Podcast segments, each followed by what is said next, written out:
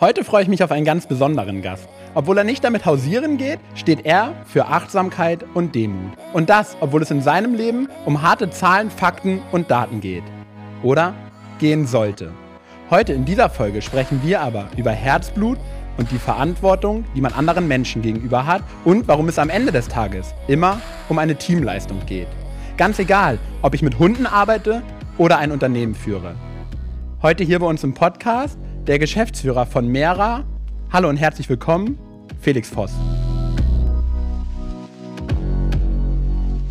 Hi Felix, schön, dass du da bist. Hi Jan, danke für die Einladung. Ich freue mich total. Ähm, du bist der Mensch, der uns all das hier ein bisschen mit seinem Unternehmen ermöglicht und deswegen bin ich total gespannt darauf, heute deine Geschichte hier ein bisschen ähm, hören zu dürfen. Gerne. Cool. Ich habe in der Vorbereitung mich natürlich ein bisschen auf dich vorbereitet und bin auf ein sehr, sehr spannendes Zitat gestoßen von dir.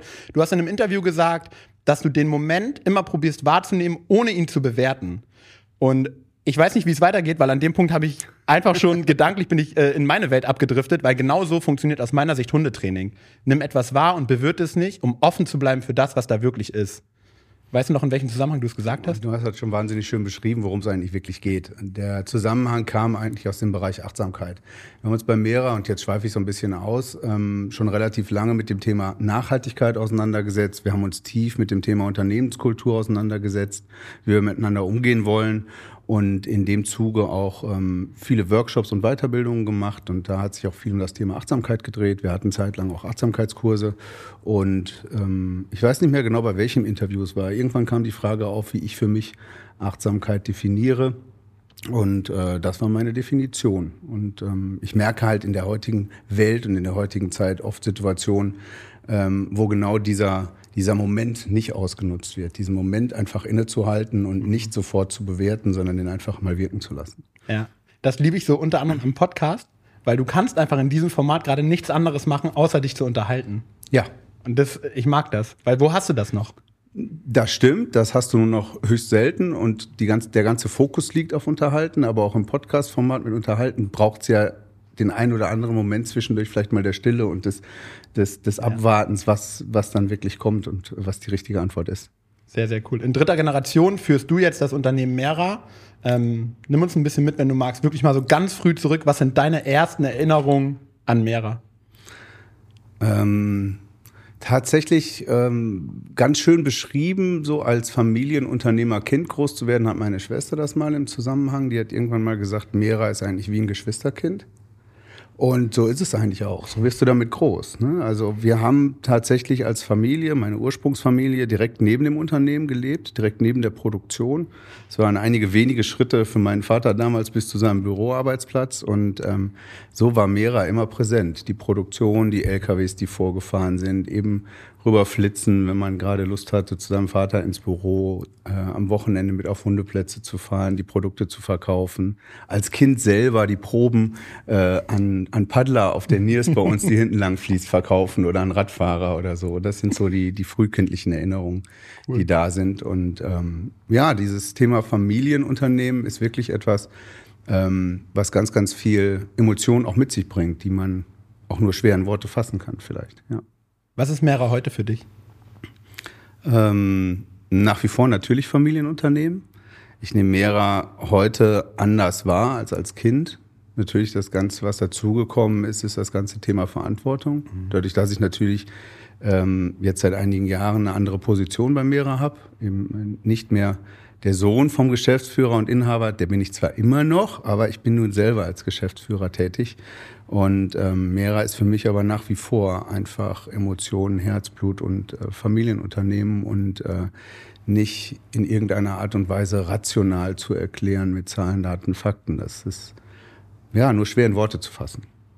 Docken wir da direkt an an Emotionen, wenn du den schönsten Moment von dir in im Mehrer-Unternehmen äh, beschreiben müsstest, welcher Moment wäre das? Da gibt es tatsächlich viele. Es gibt einen, einen witzigen Moment als Kind. Da haben wir damals ähm, einen anderen Versuch gestartet, der war jenseits der Tiernahrung. Da haben wir äh, Verpackungsmaterialien hergestellt, biologisch abbaubare, in der Produktion. Und da war ein Riesenberg von diesen, du kennst die wahrscheinlich auch, die man so, so Kartons packt. Die gibt's teilweise aus Styropor. Ja, ja. Die haben wir damals aber biologisch abbaubar hergestellt. Und da war da ein Riesenberg und dann sind wir als Kinder da reingesprungen. Äh, da kann ich mich gut dran erinnern. Ich kann mich gut erinnern, wie gesagt, an diese Aktion, die wir als Kinder gemacht haben, wo wir die Produkte und die Proben verkauft haben.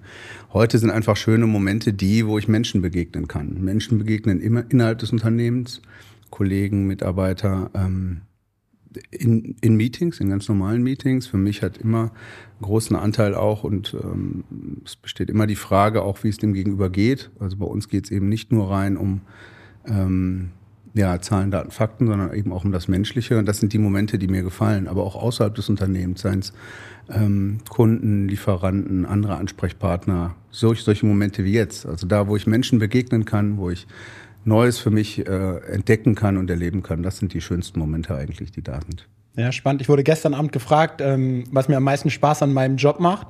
Und da habe ich genau das gesagt. So Menschen und deren Geschichten kennenlernen und irgendwo andocken und ähm ja, dann passt ja perfekt. Ja, super. Dass wir heute sprechen. ja.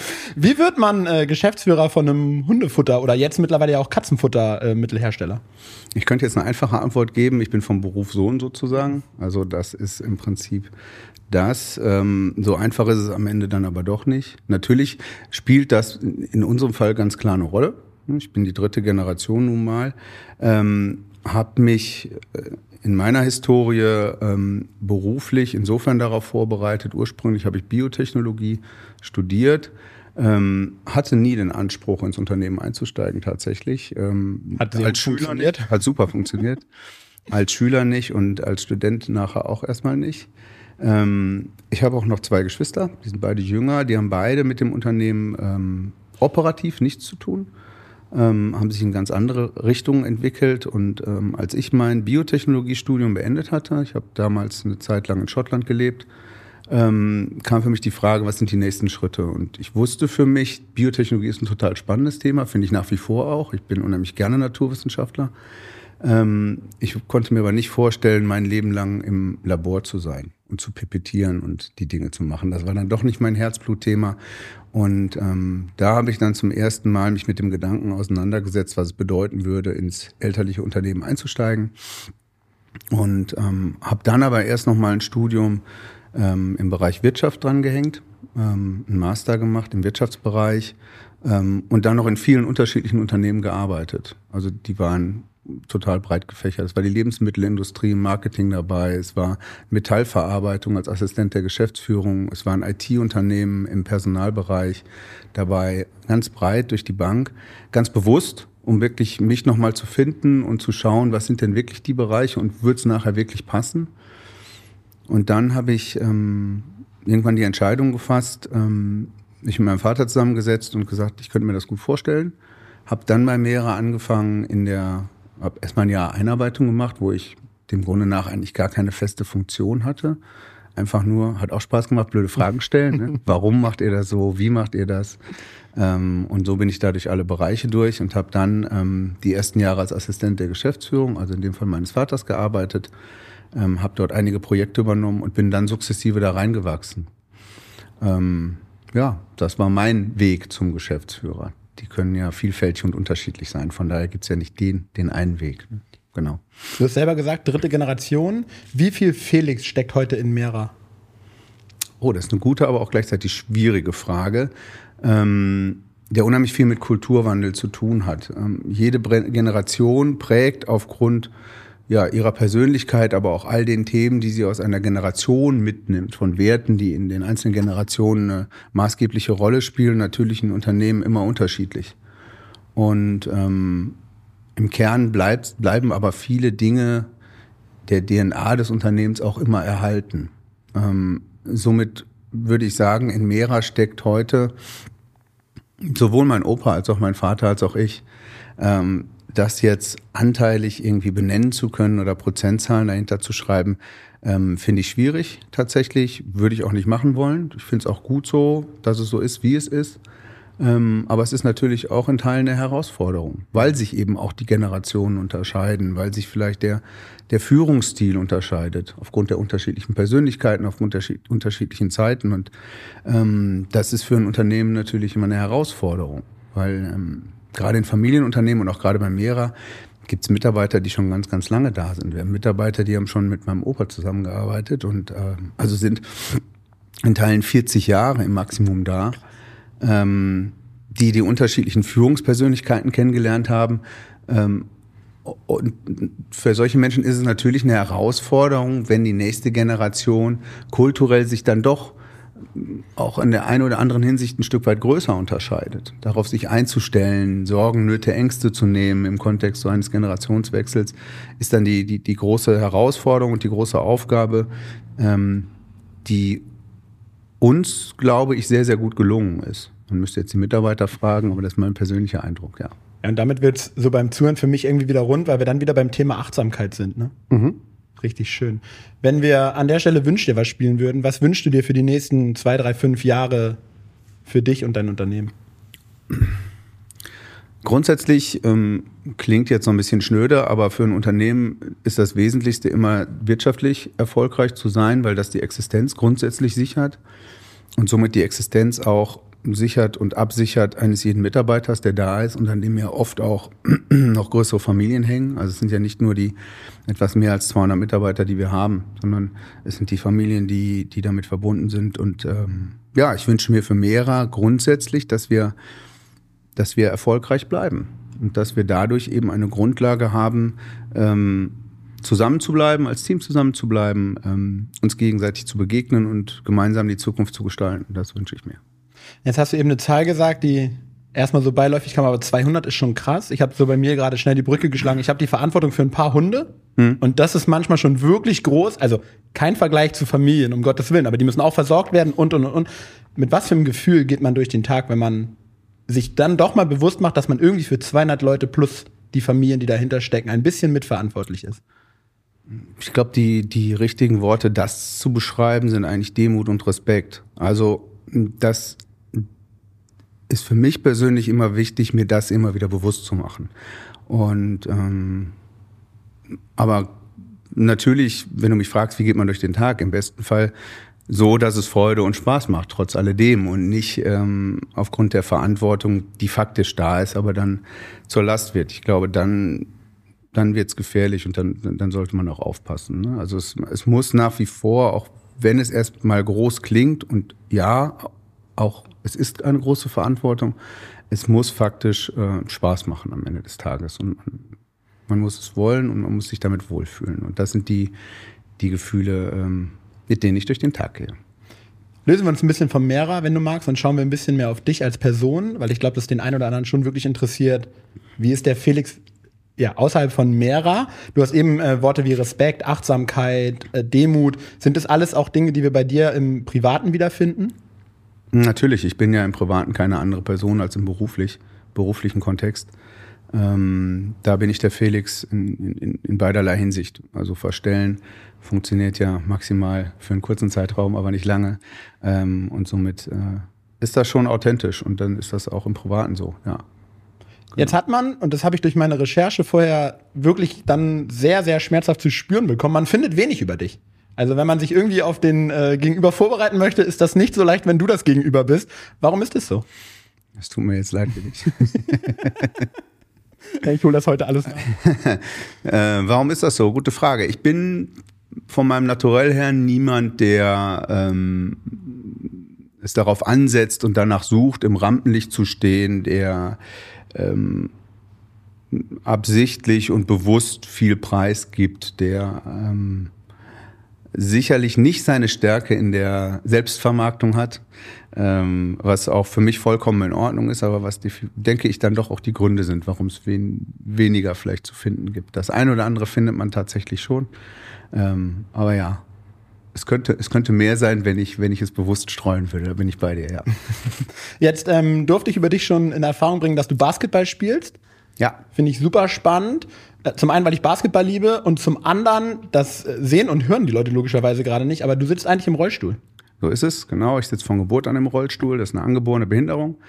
Ähm, dementsprechend ist es Rollstuhlbasketball, was ich ähm, sehr, sehr lange schon spiele. Angefangen habe ich damals mit 12, 13 Jahren ungefähr äh, im Verein zu spielen. Ähm, immer in Duisburg, ähm, weil das der, der Verein war, regional der nächste, der auch ähm, ja auch entsprechend in höheren, höheren Ligen gespielt hat und auch fordernd war, weil mir das immer wichtig war, im Sport auch entsprechend gefordert zu sein und auch mich auspowern zu können und an meine Grenzen zu kommen und meine Grenzen da auch ja, körperlich kennenzulernen. Ähm, ja, und das mache ich jetzt seit vielen Jahren. Krass. Heute immer noch, hast du mir auf der Fahrt hierher verraten. Heute immer noch, heute nicht mehr auf dem Niveau, wo es mal war, logischerweise, äh, aufgrund meines Alters und aufgrund der, der, der wenigen Zeit, die ich habe. Ähm, aber tatsächlich macht es mir nach wie vor Spaß, ähm, zwischendurch zu trainieren und hin und wieder auch mal ähm, bei einem Spieltag dabei sein zu können. Ja. Warum ist damals Basketball geworden? Hätte alles sein können. Hätte alles sein können, sportlich, das ist richtig. Ähm, und faktisch ist es heute auch so, also mittlerweile, wie gesagt, es ist mittlerweile 27 Jahre her, dass ich angefangen habe, mittlerweile so, dass Sportarten für Rollstuhlfahrer auch deutlich mehr geworden sind und auch ähm, deutlich breiter sozusagen vertreten sind, regional auch vertreten sind. Ähm, damals, wenn man so will, ähm, war das noch nicht so. Also da Basketball ist nach wie vor der Rollstuhlbasketball ist nach wie vor die Sportart für Rollstuhlfahrer, die am stärksten verbreitet ist und die die meisten Rollstuhlfahrer auch spielen. Ähm, damals gab es daneben relativ wenig und dann war es für mich ein Ausprobieren, mal hinfahren, mal beim Training mitmachen. Ähm, das war ein Kontakt, der damals über meinen Vater zustande kam. Und ich habe es dann relativ schnell äh, lieben gelernt und bin davon nicht mehr losgekommen. Und es gab für mich gar keinen Grund, äh, nach anderen Sportarten noch zu suchen. Cool. Was liebst du am Basketball? Ähm, dass zum einen, dass es ein Teamsport ist. Ähm, ich mag es mit anderen zusammenzuspielen. Ich wäre nicht der Typ für, für Einzelsportarten. Bin auch nicht so der Typ, der jetzt in Fitnessstudio gehen würde oder so. Da mangelt es vermutlich an Disziplin und Konsequenz. Ähm, also ich mag es einfach mit dem Team zusammen zu sein. Das liebe ich besonders und ähm, ja, dass Erfolge im Basketball ähm, viel damit zu tun haben, dafür zu trainieren, wie in allen anderen Sportarten eben auch, aber ähm, dass es eben immer nur geht, wenn du sehr, sehr gut abgestimmt bist im Team. Ähm, es ist herausfordernd, gerade im Rollstuhl die Koordination zwischen Stuhl und Ball hinzubekommen. Ähm, was es aber auch besonders spannend macht, es ist ein Sport, der einen, der einen fordert, sowohl in der äh, Kondition, als auch in der Stärke, als auch in der Präzision, wenn man so will, durch den Wurf ähm, und dadurch sehr, sehr vielfältig fordernd ist. Genau, das, ist so, das sind so die Dinge, die ich am Basketball besonders liebe. Was nimmst du aus deiner Sportlerkarriere in Anführungsstrichen mit heute in deine Position? Du sagst jetzt eben, Fitnessstudio wäre nicht deins, weil die Disziplin fehlt. Jo. Aber ich glaube nicht, dass man in so einer Position wäre, wenn man generell nicht ein disziplinierter Typ wäre. Richtig, ähm, aber Disziplin sehe ich jetzt hier nicht äh, als allgemeine Disziplin, sondern spezifische Disziplin. Die Disziplin dafür, jeden Tag ins Fitnessstudio zu gehen, mich zu motivieren, mich auf eine Handelbank zu setzen oder worauf auch immer. Daran würde es mir mangeln. Natürlich braucht es in meinem Beruf ähm, Disziplin, Punkt. Ähm, die habe ich natürlich auch und die lege ich auch an den Tag. Äh, deine Ursprungsfrage war, was nehme ich aus dem Basketball mit oder was bedeutet Basketball für meinen Beruf heute?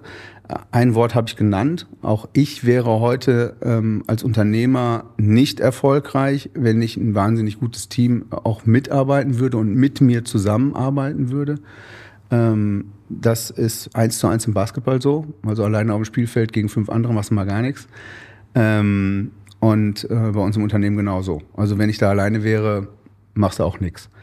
Ähm, das ist eigentlich, denke ich, die größte Verbindung. Ähm, was eine weitere Verbindung zwischen Sport grundsätzlich und dem Unternehmertum, denke ich, ist, ist der Ehrgeiz und der Wille, auch erfolgreich zu sein, definitiv. Und wie im Basketball ein Spiel zu gewinnen, eben in ähm, in, im, im, beruflichen Kontext vielleicht den Kunden zu gewinnen oder sich einfach weiterzuentwickeln, ähm, erfolgreich zu sein, wirtschaftlich erfolgreich zu sein, aber auch im Miteinander erfolgreich zu sein, Erfolge zu feiern. Das sind die Dinge, die verbinden schon. Und die verbinden Sport und äh, Unternehmertum und sind da sehr vergleichbar. Dann lebst du in so einer permanenten Challenge mit dir selbst? Sowieso. Ähm, immer und ähm, das ist natürlich in Teilen ähm, auch ein bisschen an die Grenzen fordern, diese Challenge mit sich selber. Aber das ist ja auch das, wo es gefordert wird, aus der Komfortzone rauszukommen und wo Wachstum dann auch wiederum möglich ist für einen selber. Und ähm, darum mag ich die Challenge mit mir selbst. Wo sind Grenzen von dir, die du heute ganz klar benennen kannst, wo du weißt, okay, da bin ich einfach, da ist es gut, auch eine Grenze zu haben? Ähm, Grenzen im persönlichen Kontext ähm, sind da, wo meine Überzeugungen, meine Werte verletzt werden. Ja. Ähm, da werden klare Grenzen gezogen. Ähm, grundsätzlich ähm, kann man aber auch das wieder, ähnlich wie wir das gerade bei dem Sport und dem Unternehmertum die Verbindung gezogen haben, ist auch hier eine Verbindung zu ziehen, wo ich sage, es gibt klare Grenzen in meinen Werten, die nicht überschritten werden dürfen. Ähm, so kann ich das auch wieder aufs Unternehmen übertragen, weil auch ein Unternehmen und auch mehrer, jetzt im Spezifischen, hat eine Unternehmenskultur, hat Werte, hat somit auch Grenzen des Handelns, die dann entsprechend wiederum Leitplanken nicht nur für mich und fürs Unternehmen, sondern grundsätzlich für jeden Akteur im Unternehmen, jeden Kollegen, jeden Mitarbeiter ähm, eben Leitplanken sind und auch ähm, Orientierung bieten. Und das sind ähm, unsere Werte, die wir da haben, die von, über Ehrlichkeit gehen, über die über Themen, die wir vorhin schon angesprochen haben, ähm, die nicht verletzt werden dürfen und wo dann einfach Grenzen sind. Dein wichtigster Wert für dich? Mein wichtigster Wert für mich Persönlich in meinem Leben, ja, meinst du? Gern. Ähm, das ist eine gute Frage. Was ist mein wichtigster Wert?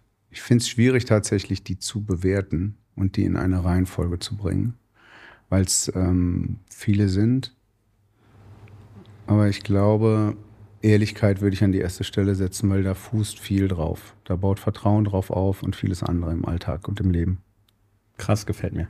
Gefällt mir richtig gut, weil wir sind ja nun irgendwie ein Hunde-Podcast. Schlagen wir mal ganz kurz die Brücke, um äh, auch den letzten ja. Hundezuhörer hier noch mitzunehmen.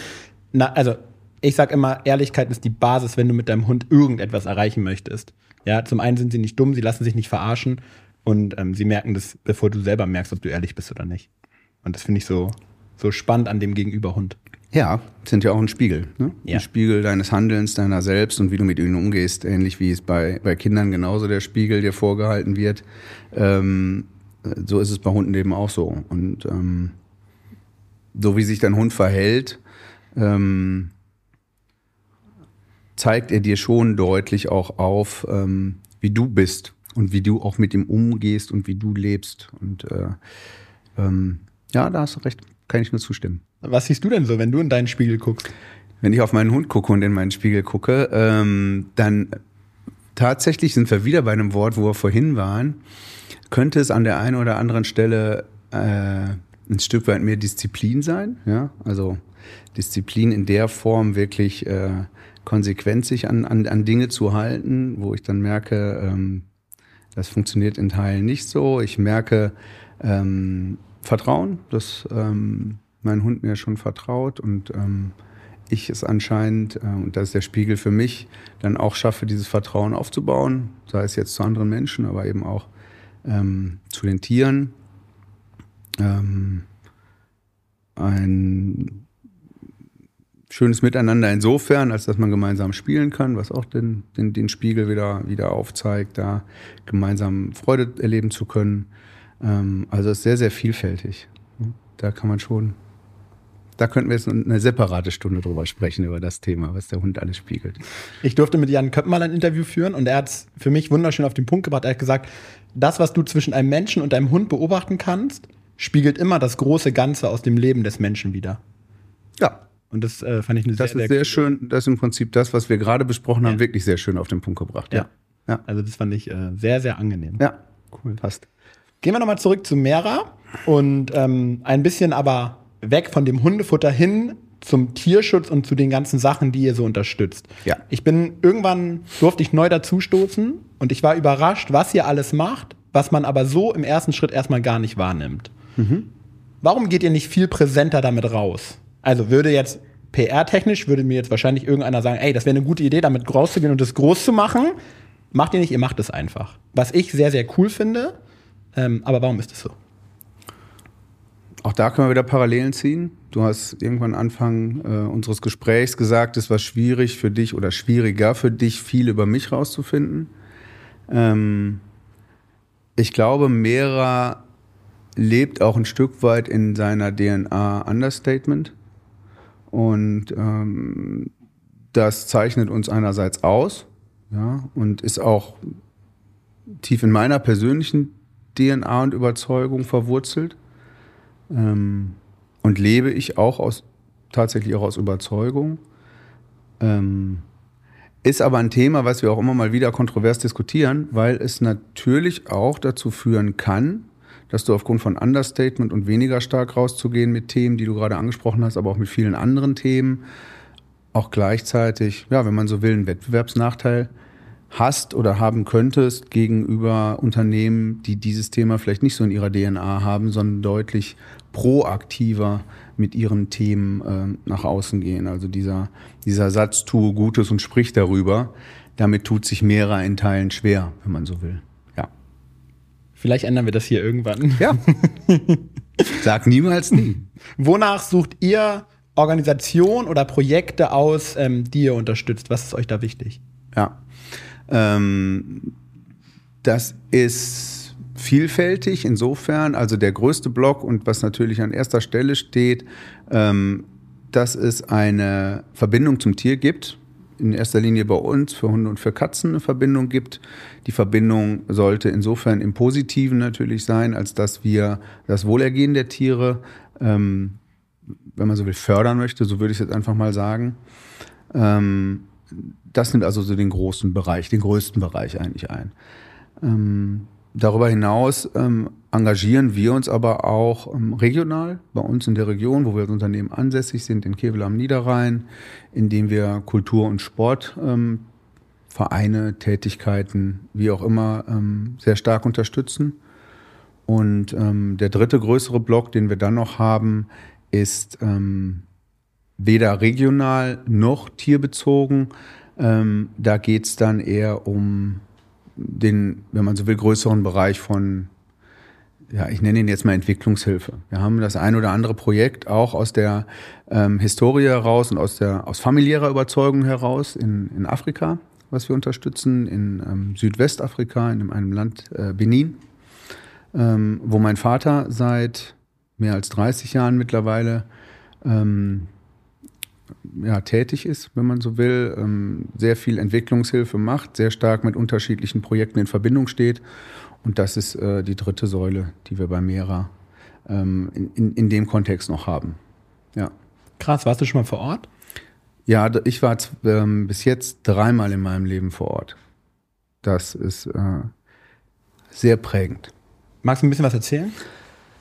Äh, ja, kann ich gerne machen. Also ähm, das erste Mal in dem Projekt war ich, ähm, da war ich 18 und für mich damals, hm, das merkt man mir heute auch noch an, sehr, sehr emotional und auch emotional ähm, ergreifend. Insofern als das, und das war eigentlich so das, das Prägendste für mich, du tauchst eigentlich ein in eine Welt, ähm, die so wirklich krass anders ist als die Welt, aus der wir hier kommen, die wir in Westeuropa oder in der westlichen Welt grundsätzlich erleben. Aber, und das, das hat mich damals so mitgenommen, ist ähm, die Zufriedenheit und das Glück der Menschen trotzdem in der Stärke und eigentlich noch viel intensiver wahrzunehmen als hier. Also im Prinzip auf den Punkt gebracht, ganz tief im Herzen zu spüren, dass materialistisches null mit innerer Zufriedenheit, Glück und Beziehung zu tun hat. Und äh, das ähm, hat mich sehr, hat mich damals und sehr mitgenommen, berührt mich heute noch und ähm, hat mich auch in dem Aufenthalt, den ich danach nochmal in Benin in Westafrika erleben durfte, genauso wieder, wieder getriggert. Und ähm, was Afrika auch schafft, was ich so in der Form auch ja nur schwer beschreiben kann und so auch gar nicht nochmal erlebt habe, ist dieses Spüren der, wie soll man es mal beschreiben, der eigenen Wurzeln. Also für, in mir hat es das Gefühl ausgelöst, als wäre man wirklich, wie man so ja, umgangssprachlich sagt, bei der, der Wiege der Menschheit angekommen. Und ähm, das hat Afrika in mir ausgelöst. Und ähm, das ist schon sehr bezeichnend. Und ähm, wir hatten ähm, ein, ein, es gibt dort in Afrika das, das Projekt, was dort unterstützt wird von unserer Seite. Das ähm, hat unterschiedliche Facetten. In erster Linie geht es um Bildung. Ähm, parallel zur Bildung gibt es dort aber auch Waisenhäuser, sowohl für Jungs als auch für Mädchen. In der Regel für Vollwaisen. Und ähm, ein Kind aus dem Waisenhaus hat auch tatsächlich mal eine Zeit lang bei uns in Deutschland gelebt ähm, und wollte nachher aber auch ganz unbedingt wieder zurück. Ähm, und da wurden die unterschiedlichen Kulturen auch nochmal deutlich. Also ähm, gab ganz witzige Momente, wie die Frage danach, warum wir bei einer roten Ampel anhalten. Ne? Also, ähm, über ähm, auch erschreckende und nachdenklich machende Momente, wo dann die Frage aufkam, wo, wo sind hier eigentlich all die Menschen? Ja, also weil wir bei uns in der westlichen Welt doch relativ viel in unseren vier Wänden verbringen oder grundsätzlich drinnen verbringen. Und das hast du in Afrika nicht. Da findet das Leben auf der Straße statt, da ist keine Tür abgeschlossen, da rufst du nicht vorher an und fragst nach, kann ich mal vorbeikommen oder wann hast du mal Zeit? Da gehst du hin und triffst dich. Und ähm, diese, diese Unterschiedlichkeit in den Kulturen kennenzulernen und gleichzeitig aber auch es zuzulassen, ähm, diese Gefühle auch zuzulassen und zuzulassen, was es mit einem selber macht und zu hinterfragen, ähm, was ist das eigentlich in der westlichen Welt, was mich heute trägt und was sind wirklich die Dinge, die mich wirklich äh, berühren und glücklich machen und ähm, in Beziehung sein lassen. Das ist das, was, was Afrika stark in mir ausgelöst hat, ja. Ich muss da sofort reingehen. Was ist es Bitte. für dich in der westlichen Welt, was genau das ausmacht? Hier glücklich zu sein. Mhm. Ähm, für mich ist Glück sehr stark geprägt, mit ähm, in Beziehung zu sein, tatsächlich. Am Anfang mit mir selber überhaupt erstmal. Ähm, was auch schon nicht immer einfach ist. Sich, äh, wie du vorhin so schön gesagt hast, in den Spiegel zu gucken, ja, und nicht nur seine, seine Seiten zu sehen, die man gerne an sich sieht, sondern eben auch den Teil an sich zu sehen, den, wo man vielleicht nicht so gerne in den Spiegel guckt, den jeder von, äh, von uns in sich trägt, aber ähm, wo sich vielleicht nicht jeder traut, ähm, genauer hinzugucken. Ähm, aber dann darüber hinaus eben auch in Beziehung sein mit anderen Menschen. Ähm, gut, jetzt könnte ich, äh, weil der Bezug zu Mera da ist, noch den, die Brücke schlagen in der Beziehung zu den Tieren. Ähm, aber ich würde es da vielleicht sogar noch größer machen zur Umwelt zum, im Allgemeinen, ja, und zur Erde und zur Welt an sich.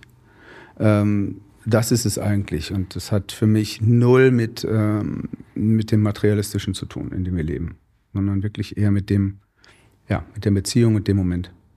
Jetzt durfte ich noch nie mit jemandem sprechen, der da unten war. Deswegen frage ich dich jetzt einfach alles, was ich immer schon mal wissen wollte. Mhm. Wie hast du da unten Tierhaltung wahrgenommen und dann auch, um es wirklich konkret zu machen, so Umgang mit Hunden, wenn, wenn es das da unten überhaupt so gibt, wie ich mir das gerade vorstelle? Ähm, ja, gibt's, natürlich gibt es Tierhaltung. Ähm, Tierhaltung in der Form äh, vom Nutztier, wirklich ähm, gehalten, ähnlich wie man es hier kennt. Ob es dann Ziege, Schafe, Hühner, wie auch immer sind. Ja. Ähm, in größten Teilen aber auch ähm, mehr Freiheit insofern, als dass du da viel mehr Tiere ähm, einfach rumlaufen siehst. Also weniger, ähm, weniger stark bei, wie bei uns ähm, Grenzen, räumliche Grenzen gesetzt werden den Tieren. Auch, ne? Also laufen nicht alle frei rum, aber, aber deutlich, deutlich, deutlich intensiver als hier. Ähm, Hygienestandards sind natürlich deutlich andere als bei uns, definitiv. Sowohl für die Menschen als aber natürlich auch für die Tiere, als auch ähm, mit, der, mit der Nahrung und der Ernährung, also auch da mit, äh, mit der tierischen Nahrung von, von Menschen sind andere Hygienestandards. Ähm, was es da in der Form so nicht gibt, beziehungsweise ich nicht erlebt habe, ist eine Haustierhaltung, wie wir sie kennen. Also den Hund oder die Katze in der Form so zu Hause zu haben, ähm, gibt so nicht, sondern da wird es dann wirklich eher auch ähm, die Hunde geben, die frei rumlaufen, die Katzen geben, die frei rumlaufen, die dann zwar an, von dem einen oder anderen ernährt werden auch, ne, weil Futter zur Verfügung gestellt wird, die in Teilen auf sich alleine gestellt sind, aber man würde jetzt in Afrika ähm, keinen Menschen finden, zumindest bin ich keinem begegnet, der wie hier in Deutschland mit dem Hund an der Hundeleine äh, eine Runde Gassi geht oder überhaupt mit dem Hund spazieren geht. So, das findet man nicht, sondern die Tiere sind dann eher für sich äh, draußen und können sich so bewegen, wie sie es brauchen und wollen. Verrückt. Genau. Ja. Was glaubst du, könnten wir hier in, in unserer Region, um es einfach ein bisschen lokal zu halten, so lernen von da unten oder was sollten wir übernehmen? Was wird uns hier ganz gut tun? Grundsätzlich oder im Kontext der Tierhaltung? Ja, wie du magst. Grundsätzlich, glaube ich, habe ich schon ein Stück weit Hinweise darauf gegeben. Also ich glaube, ähm, dieses wieder mehr darauf zu besinnen, ähm, worum es wirklich im Leben geht und, und, und, und, und was uns wirklich jeden Tag antreibt und was wir anstreben, ähm, was uns wirklich glücklich macht. Die Frage muss sich jeder selbst beantworten. Die will ich ja auch gar nicht für irgendwen anders beantworten. Die kann ich nur für mich beantworten. Die Afrikaner haben auch ein Sprichwort, das vermisse ich, äh, oder was heißt das vermisse ich, aber was es sagt ist, ähm, wir haben die Zeit und die Europäer haben die Uhr. Also das ist so ein Stück, glaube ich, gerade wo wir in Deutschland uns auch nochmal eine Scheibe von abschneiden können, immer höher, schneller, weiter, ähm, immer mehr in kürzerer Zeit zu erreichen kann man durchaus mal hinterfragen, ob das zielführend und sinnig ist und auch nachhaltig ist. Ähm ich glaube, da ist sehr viel, was wir von Afrika lernen können und uns anschauen können. Ähm weil ich glaube, Afrika ist wirklich, wie ich es vorhin gesagt habe, die Wiege der Menschheit und alle kommen wir irgendwo mal daher, so wie Afrikaner heute noch leben. Ähm, Gab es das bei uns vor, vor vielen, vielen Jahren auch. Und wir haben uns einfach dahin weiterentwickelt. Damit will ich überhaupt nicht sagen, dass wir in, in Europa ähm, so leben sollten, wie die, wie die Menschen in Afrika leben. Definitiv nicht. Aber ich glaube, wenn wir uns bestimmte Teile ähm, der afrikanischen Kultur und Lebensweise mit hier rübernehmen würden, könnte uns an, an der einen oder anderen Stelle auch gut tun. So würde ich es vielleicht nennen. Hm? Was hast du für dich mitgenommen? Du hast es vor Ort erlebt, du hast das Gewinnbringende gefühlt bist zurückgekommen? Hast du es geschafft, irgendwas in deinen Alltag hier zu übertragen? Das ist ziemlich schwierig. Für mich persönlich, vielleicht für andere nicht. Ähm, es zumindest konsequent im Alltag zu haben und zu leben. Was ich für mich mitgenommen habe, ist die Erfahrung und die Erinnerung, an die ich mich immer wieder gerne zurückerinnere und die ich mir auch immer wieder versuche ins Bewusstsein zu rufen. Und dann in den Momenten wieder hinterfrage, ob ich gerade in einem in einem Hamsterrad drin bin, wo ich, äh, wo ich das nicht reflektiere, wo ich vielleicht gerade nicht bei mir bin oder wo ich doch wieder durch Dinge getriggert bin, äh, die, ähm, ja, die ich vielleicht gar nicht so für mich möchte. Ähm, genau. Gefällt mir. Zwei Sachen, die du gesagt hast, wo sofort Bilder bei mir kommen. Zum einen das Hamsterrad, weil ich dazu auch eine lustige Anekdote habe. Und zu dem Thema Zeit, der Satz des Jahres für mich im letzten Jahr, Zeit hat man nicht, Zeit nimmt man sich. Ja, das kann ich so unterschreiben, das ist so. Ähm, und es ist immer eine Frage, oder sagen wir so, die, die, die Stunden pro Tag, die ich habe oder pro Woche oder pro Jahr, die sind natürlich ähm, fix und begrenzt. Worauf ich, und die kann ich weder beschleunigen noch verlangsamen. Das Einzige, wo ich persönlicher Einfluss drauf habe, ist, womit ich die fülle, diese Zeit, oder wofür ich sie nutze. Füllen klingt schon wieder so, als müsste ich die Zeit mit irgendwas füllen, weil ich kann sie auch nutzen damit, indem ich einfach mal nichts tue, was äh, dem einen oder anderen auch schon schwer fällt. Also und was auch mal wahnsinnig befreiend und schön sein kann. Ähm, also von daher, das ähm, passt eigentlich ganz gut zu dem Spruch, den du mitgebracht hast. Und auf deine Anekdote mit dem Hamsterrad bin ich gespannt. Ja, super spannend. Ich bin, also ich durfte eine Ausbildung als systemischer Familientherapeut machen. Ja. Und damit einher geht eine Eigentherapie. Da kommst mhm. du gar nicht drum rum. Und irgendwann bin ich halt da reingekommen zu meinem Therapeuten und wir saßen so ein bisschen wie wir mit so einem kleinen Tisch und da drauf stand so ein Hamsterrad. Ja. Und ich habe echt gedacht so, ey, was für ein Honk. Ich habe ihm 80 Mal erzählt, ich habe Hunde, kein Hamster so, aber warten wir mal ab, was passiert. Ja. Naja, und dann sind wir halt auf dieses Hamsterrad gekommen und Quintessenz, so, ne, es bewegt sich halt immer schneller, umso schneller du läufst. Und es genau. bleibt nur stehen, wenn du aussteigst. So, und das war sehr bildlich für mich in dem Moment, wo er es angetrieben hat und immer schneller hat werden lassen und dann irgendwann gesagt hat, so bring's zum Stoppen. Ja. Und das ähm, begleitet mich bis heute. Und dann, um nochmal die Brücke zum Hundetraining zu schlagen, daraus ist entstanden so, immer wenn du richtig schnell sein willst, fang an, richtig langsam zu werden. Hm. Weil du willst nur schnell sein, weil du aus irgendeinem für dich nicht guten Moment weg willst. Genau.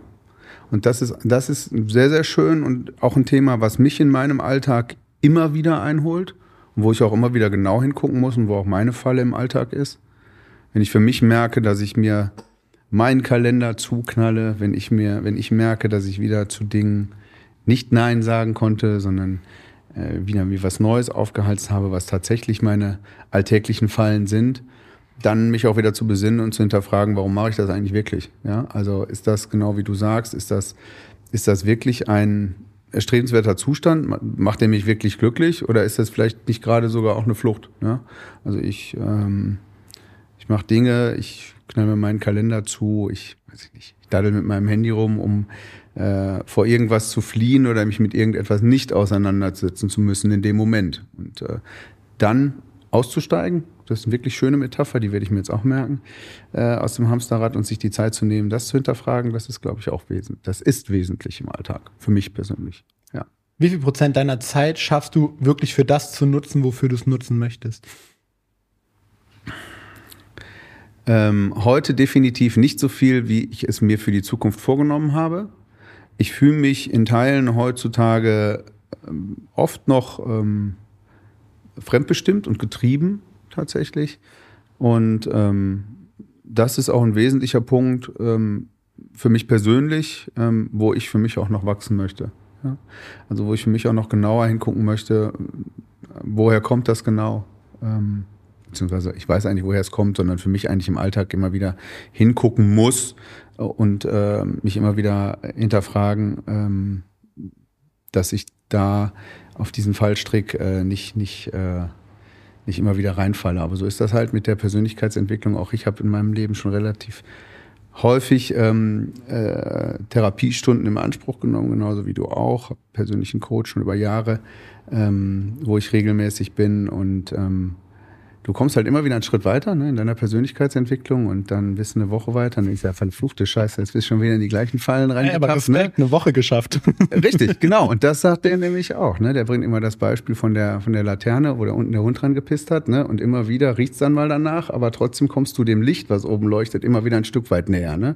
Und es riecht dann immer weniger nach der Pisse unten. Also das ist so vielleicht auch wieder eine Metapher, die, die mich dann wiederum geprägt hat. Jetzt nicht so charmant wie das Hamsterrad, aber im Prinzip eigentlich ganz gut beschreiben, was Persönlichkeitsentwicklung bedeutet und da sich immer weiter zu entwickeln. Ja? Also, und ob man dann wirklich irgendwann oben an der Laterne angekommen ist oder nicht, spielt eigentlich keine Rolle. Wichtig ist, dass man äh, sich auf den Weg begibt, da höher zu kommen. Ne? Genau. Äh, wenn du magst, Unterscheidung zwischen, das ist dein Antrieb, etwas zu tun und du bist getrieben, um das tun zu müssen. Unterscheidung inwiefern? Du hast Wie es sich anfühlt oder? Ja, auch was es für dich ausmacht. Also was wäre dein innerer Antrieb, wo du sagst, okay, das ist wirklich, ne, das treibt mich im Positiven an und wo sind die Punkte, wo du sagst, wow, da merke ich schon, da bin ich eher der, der getrieben wird. Mhm. Ähm, Im beruflichen ähm, ist das Getriebensein ähm, der wirtschaftliche Erfolg der zwangsläufig, oder waren wir Anfang unseres Gesprächs schon, der zwangsläufig da sein muss. Ja, Im Prinzip die ähm, Existenz und Daseinsberechtigung eines Unternehmens abzusichern für die Zukunft. Das ist in vielerlei Hinsicht ein Getriebensein, weil das einfach ein Zustand ist, der hergestellt sein muss, der da sein muss, ähm, unabhängig davon, ob ich da jetzt gerade Lust zu habe oder nicht.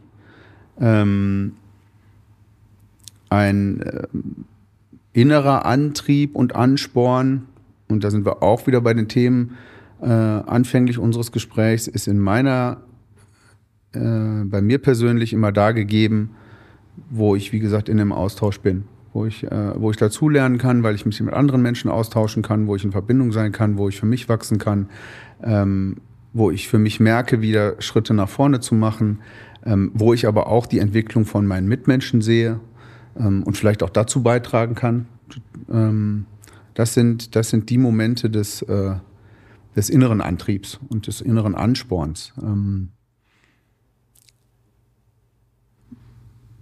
andere, ich will es noch nicht mal, vielleicht sogar weiter als Menschen, auch auf, auf Lebewesen grundsätzlich weiter, weiterbringen, ähm, zu sehen, wenn dort Glück und Zufriedenheit entsteht. Ja, was wir einerseits jetzt machen, ganz plakativ mal gesagt, dadurch, dass wir ähm, äh, Tiernahrung herstellen, richtig gute Tiernahrung herstellen und da unseren Anspruch eben haben, ähm, Heimtiere, Hunde und Katzen in erster Linie ähm, gut und gesund zu ernähren.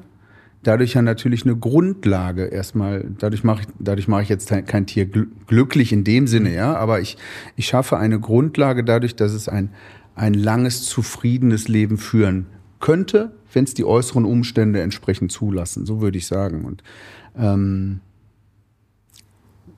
das sind die Dinge, die mich, die mich innerlich anspornen.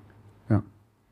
Jetzt werde ich dich, das weißt du noch nicht, aber in einem Jahr wieder in deinen eigenen Podcast hier einladen. Oh, sehr schön, ich freue mich. Mal gucken, worüber wir uns dann unterhalten, was Neues dazugekommen ist. Was glaubst du, wenn ich dich in einem Jahr frage, was in dem letzten Jahr passiert ist, was sagst du mir dann?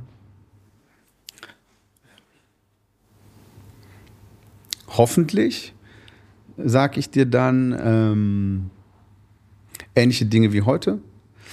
Insofern, als dass ähm,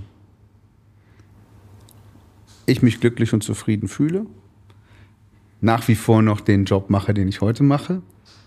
Ähm, davon bin ich überzeugt und das auch nach wie vor aus Herzblut und Überzeugung mache und wir nach wie vor mit einem tollen Team auf einem erfolgreichen Weg sind. Cool. Felix, ey, das ist rund. Wir lassen das für heute mal so stehen. Vielen, vielen Dank für deine Zeit. Danke, dass ich und alle Hörer und Hörerinnen dich äh, ein Stück weit kennenlernen durften. Dir alles Gute für das nächste Jahr und ich freue mich jetzt schon auf das Gespräch in einem Jahr. Ich mich auch. Vielen Dank. Ciao. Ciao.